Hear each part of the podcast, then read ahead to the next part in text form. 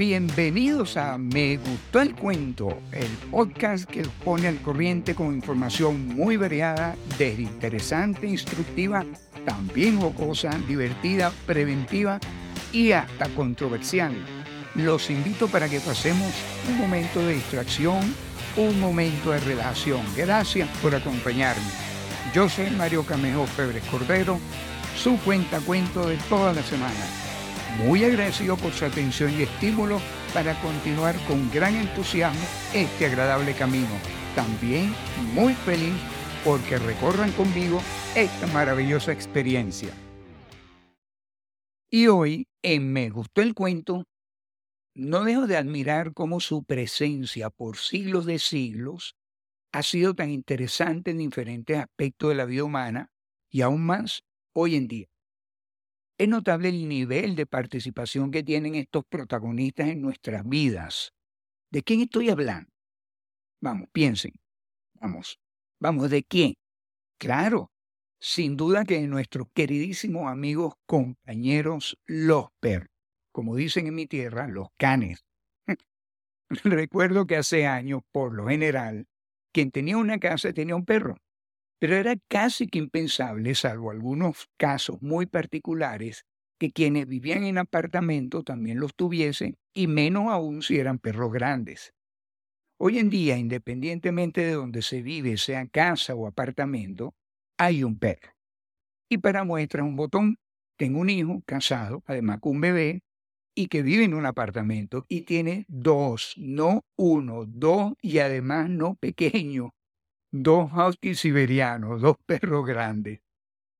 Vemos que el incremento de su presencia se viene manifestando de diversas maneras y por diferentes vías. Cada vez más son objeto de regalo entre las personas, los vemos como guardianes de viviendas, como perros policía entrenados para el rastreo de personas y drogas, compañeros guía de invidentes, acompañantes de personas de la tercera edad, en el cuidado y protección de niños, compañeros de diversión e incluso de entrenamiento físico. No es de extrañar ver a alguien ejercitándose corriendo con un perro al lado. También presencia en publicidad, protagonismo en redes sociales a través de fotos y videos que nos hacen sonreír y nos despiertan sentimientos de ternura creo que juega un papel muy importante en cuestiones de nuestro bienestar y salud. Incluso pienso que son un Prozac viviente, auténticos antidepresivos y antiestrés.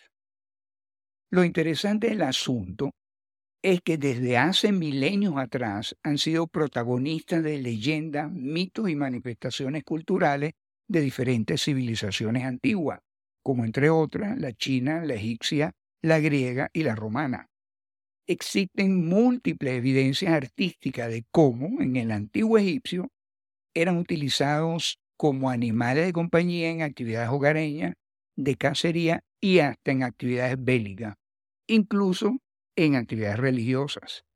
El dios Anubi era representado como un perro negro. El asunto llegaba a tal extremo que dependiendo del rango de su dueño en la sociedad, cuando él moría, su perro podría ser momificado y hasta enterrado junto a él. Hasta ese extremo llegaban, ¿no? Si vamos al Museo del Cairo, encontraremos una representación del faraón Tutankamón en actividades de caza y acompañado por quién? Por su perro. Hay otros ejemplos.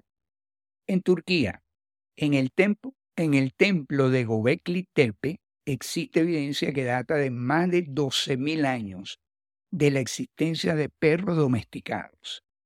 En China se consiguieron evidencias de su existencia en la cultura de Gemudu, 5.000 años antes de Cristo, y Yanshao, 4.000 años antes de Cristo.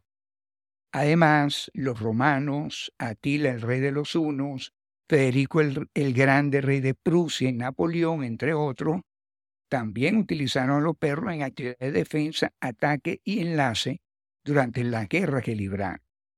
También vemos mucha pintura de reyes y reinas posando de manera muy distinguida, con gracia y finura, acompañado por quién? Sus adorables mascotas, los perros. Fíjense, Ya Plutarco, historiador, filósofo griego, lo decía, grandes honores fueron rendidos al nos ubicamos en el presente y vemos que actualmente tenemos grandes tiendas por departamento dedicadas exclusivamente a vender todo lo relacionado con nuestros amigos caninos. Consultorio veterinario para atenderles sus requerimientos de salud y además, increíble pero cierto, hasta salones de belleza dedicados a su cuidado estético. ¿Qué tal? Y para que no haya duda de su protagonismo, existe abundante bibliografía con ellos como personaje central. Un ejemplo, Miguel de Cervantes, quien le dedicó la novela picaresca El coloquio de los perros.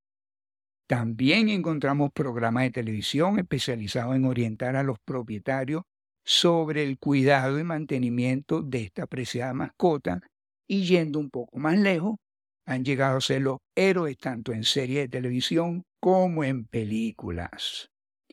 Seguramente algunos de los escucha vieron la divertida y, emotiva película Marley y John. Se deriva de la novela de mismo nombre escrita por John Grogan.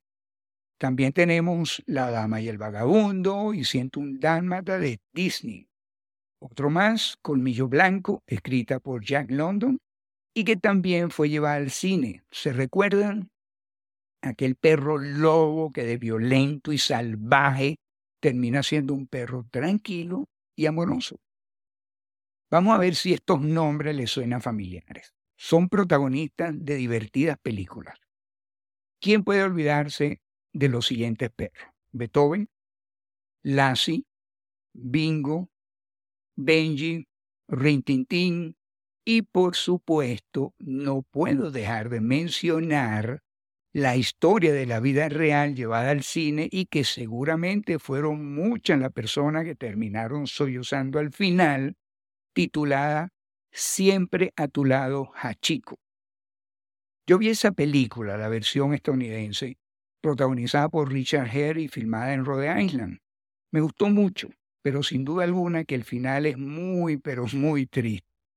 Por cierto, frente a la estación del tren Shibuya en Tokio, donde Hachiko esperaba a su dueño, un profesor japonés, en el mismo sitio donde lo esperaba, hoy en día hay una estatua de bronce dedicada a Hachiko. Era un perro japonés de raza Akita. Increíble.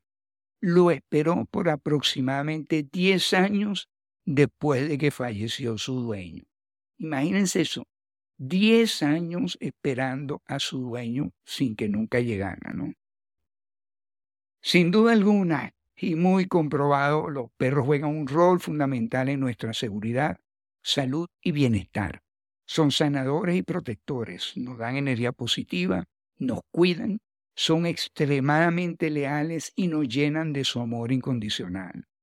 La importancia del perro en nuestras vidas, si bien es cierto que a través de tantos años ha jugado un rol muy fundamental, no es menos cierto que ya hoy día decimos que más que una mascota es otro miembro de la familia.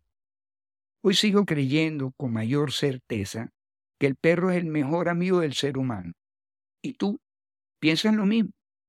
Y hasta aquí me gustó el cuento de hoy. Ya saben, si quieren enviarme algún comentario, sugerencia, crítica, por supuesto, siempre y cuando sea constructiva o alguna recomendación sobre algún tema en particular que quieran escuchar, también lo pueden hacer y, ¿por qué no? Una felicitación, un estímulo, una motivación. Lo pueden hacer a través del correo me gustó el cuento arroba gmail.com. Gracias, gracias, gracias mi querido copiloto, compañero de ruta por haberme acompañado.